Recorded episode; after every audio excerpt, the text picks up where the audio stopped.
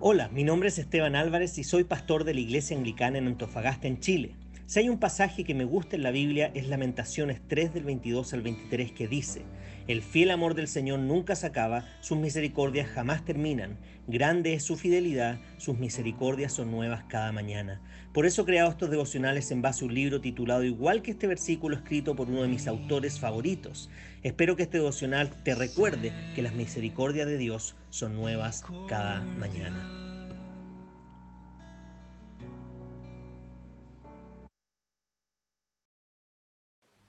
Bien, y seguimos con la pregunta del devocional de ayer. ¿Qué tipo de Mesías, qué tipo de Jesús quieres?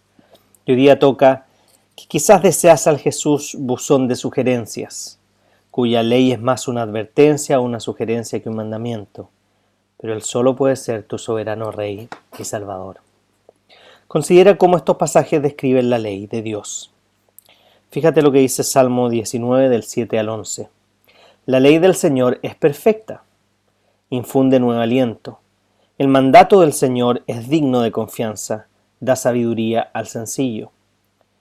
Los preceptos del Señor son rectos, traen alegría al corazón. El mandamiento del Señor es claro, da luz a los ojos. El temor del Señor es puro, permanece para siempre. Las sentencias del Señor son verdaderas, todas ellas justas. Son más deseables que el oro, más que mucho oro refinado. Son más dulces que la miel, la miel que destila del panal. Por ellas queda advertido tu siervo, que las obedece recibe una gran recompensa. Salmo 19, recompensa. Salmo 19 del 7 al 11. Miren ahora el Salmo 119 del 97 al 99. Dice, Cuánto amo yo tu ley. Todo el día medito en ella. Tus mandamientos me hacen más sabio que mis enemigos. Tengo más discernimiento que todos mis maestros, porque medito en tus estatutos. La ley de Dios no es una maldición, es gracia. La ley de Dios no es una carga, es un regalo de su amor. Él, inmediatamente después de redimir a su pueblo de la esclavitud en Egipto, Él los llevó al monte Sinaí para darles su ley. Lo hizo porque eran su pueblo amado, el objeto de su gloria redentora. Como tu creador, Él te conoce, Él conoce el mundo en el que vives y los planes que tiene para ti. Debido a que conoce todas estas cosas, Él está más calificado que tú para establecer los límites de tu existencia. Él es tu soberano Rey y Salvador, no el Jesús de buzón de sugerencias. Uno de los tristes y destructivos deseos de la naturaleza pecaminosa es el deseo de autogobierno. Una de las oscuras ilusiones del pecado es que nos conduce a pensar que somos más inteligentes que Dios. Su gracia trabaja para crear en ti un corazón sumiso, es decir, un corazón que estime a su autoridad y encuentre su gozo en su ley. Para profundizar y ser alentado en este tema, puedes leer 2 Reyes capítulo 22, versículo 3 al capítulo 23, versículo 25. Solo me gustaría agregar, qué triste es cuando comenzamos a tomar la ley de Dios como las cosas que no podemos hacer. Y no sé si le ha pasado a ustedes, pero la mayoría de la gente, cuando uno comparte acerca de su fe, te pregunta, pero ¿qué es lo que tu religión no te permite? Muy pocas personas te preguntan cuál es el beneficio de lo que tú tienes. Y generalmente pensamos entonces que la ley es una carga. Y la verdad es que la ley en la palabra de Dios lo único que hacía era recordarnos nuestra necesidad de la gracia. Es decir, la ley nos recuerda de que no podemos por nosotros mismos cumplirla. Necesitamos de la gracia de Dios.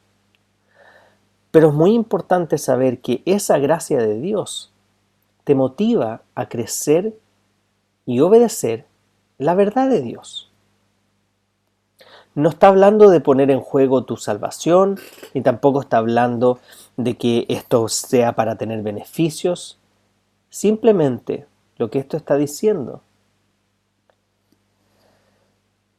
es que la ley de Dios, su palabra, es buena y es deseable.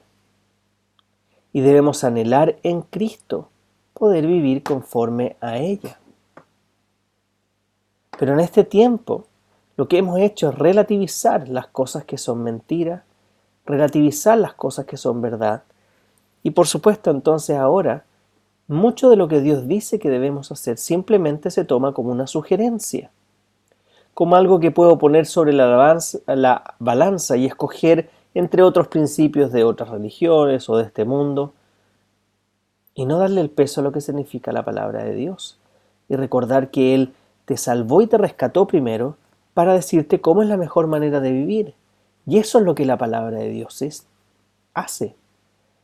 Es enseñarte cómo debes vivir ahora que has sido rescatado, cómo es la manera de vivir como alguien que ha sido adoptado por Dios. Pero nos encanta creer que somos autosuficientes y autogobernables, nos encanta creer que podemos vivir independiente de Dios y que podamos desechar sus leyes. Pero la verdad es que la desobediencia solo lleva a perdición. En nuestro hogar, en nuestra casa con mis papás, teníamos este dicho, que en la obediencia hay bendición. Y la verdad es que lo contrario de eso es que en la desobediencia hay maldición. Y uno experimenta cuando desobedece cosas malas. Es muy difícil que con la desobediencia consigas cosas buenas. Puede que consigas placer momentáneo, puede que consigas eh, quizás una expectativa a corto plazo, pero la verdad es que no vas a conseguir realmente bendición. Por lo tanto, entendiendo la gracia de Dios que nos ha transformado y que nos ha rescatado, los animo ahora a que realmente puedan meditar en su palabra y pedirle a Dios que nos dé no solo entendimiento para entenderla, sino que también la fortaleza para poder llevarla a cabo. Y saber de que Jesús no es simplemente una lista de sugerencias que puedo poner en conjunto con otras listas. Jesús es la verdad. Estamos llamados a conocer la verdad y vivir en base a la verdad por lo tanto, debemos tomar en serio la palabra de Dios y vivir conforme a ella, tal como la misma palabra nos enseña. No por temor a perder algo, sino que simplemente como un agradecimiento al rescate que Dios ya ha hecho por nosotros. ¿Cómo no obedecer a Dios en agradecimiento a lo que Él ha hecho? ¿Cómo no obedecer a Dios entendiendo de que sus planes son mucho mejores que los nuestros y que su sabiduría es mucho más profundo que la nuestra. Así que esta mañana los animo a que puedan pensar en qué área estoy simplemente creyendo que Dios me está sugiriendo cosas y no estoy tomando su misión, su verdad y su voluntad como mi principal prioridad en esta vida. Como siempre mi deseo es que la gracia del Señor Jesucristo el amor de Dios y la comunión del Espíritu Santo esté con todos ustedes, ahora y para siempre. Amén.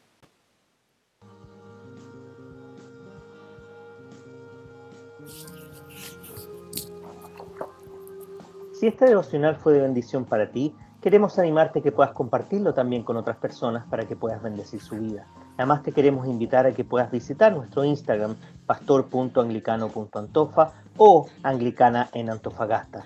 Tenemos un podcast en Spotify y en Apple Podcast llamado Reflexiones Pastor Anglicano Antofa. Puedes visitar nuestra página web www.anglicanaenantofagasta.cl. Además tenemos nuestro Facebook Anglicana en Antofagasta. Por último, queremos animarte que te puedas suscribir a nuestro canal de YouTube IASA espacio ANF. Que el Señor los bendiga mucho esta mañana.